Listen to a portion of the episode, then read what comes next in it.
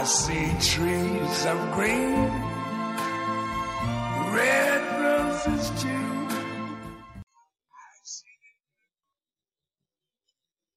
大家好，这里是陈说新财富。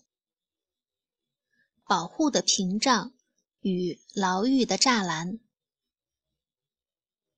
自上个世纪七十年代傻瓜相机诞生以来，中国的市场上只要是拍照的人，无人不晓柯达胶卷。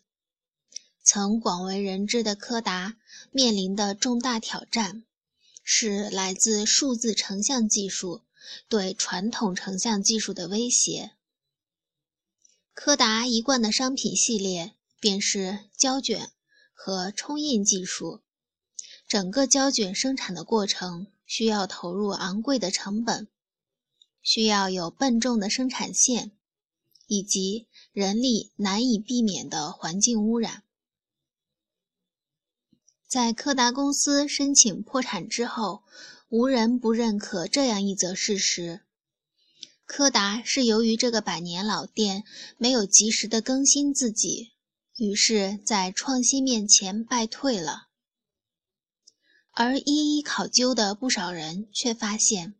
柯达公司竟然是那一批率先创新数码影像技术的带头羊。为何唯有柯达没有立即投入精力大规模推广新技术？因为他们还存在着侥幸的心理：只要我们不公布这些技术，那么旧有的传统业务还依然能够盈利持续下。那些创新的小公司。很容易就死掉了，保证自己老大的位置不被动摇也不难。似乎柯达是刻意要用一层保护层来保护自己的安全，只要不突破这个限制即是安全的。这和中国有一个成语很相似，便是画地为牢。西周文王曾在外出时，意外的、随机的处理了一桩命案。犯案的人是一个打柴的孝子，也正好是文王的车驾路过市井的街道时，街道实在是太窄了。这个打柴的武夫把肩头的扁担换个头的时候，不小心把一头扁担转过去，狠狠地打到了一个军士的耳门上。打的是相当的准，这个军士立马就倒地而亡了。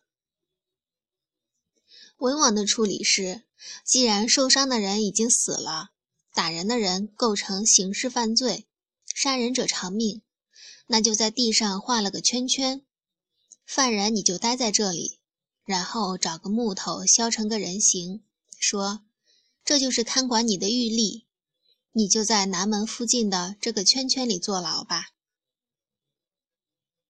还好，这个大柴夫的心没有被地上画的牢狱所限制住。他尽孝心切，去求面见文王，说：“不如把小人放回家，赡养完父母，再来抵命吧。”文王觉得有道理，就准了。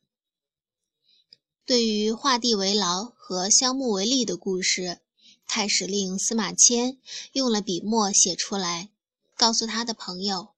你若只是在一个小圈圈里待着，你哪有什么好的思想，哪有什么新鲜的见识？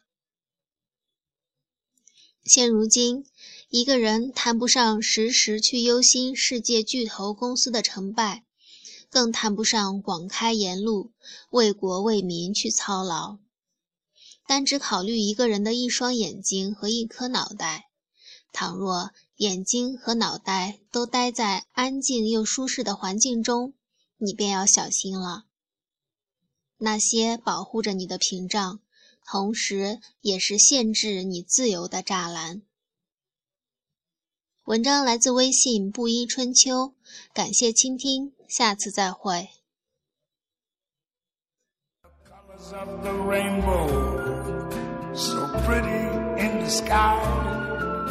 Are also on the faces of people going by. I see friends shaking hands, saying, how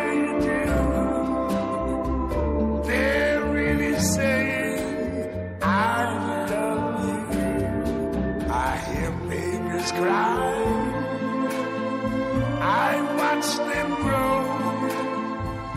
They'll learn much more than I ever knew. And I think to myself, what a wonderful world. Yes, I think to myself, what a wonderful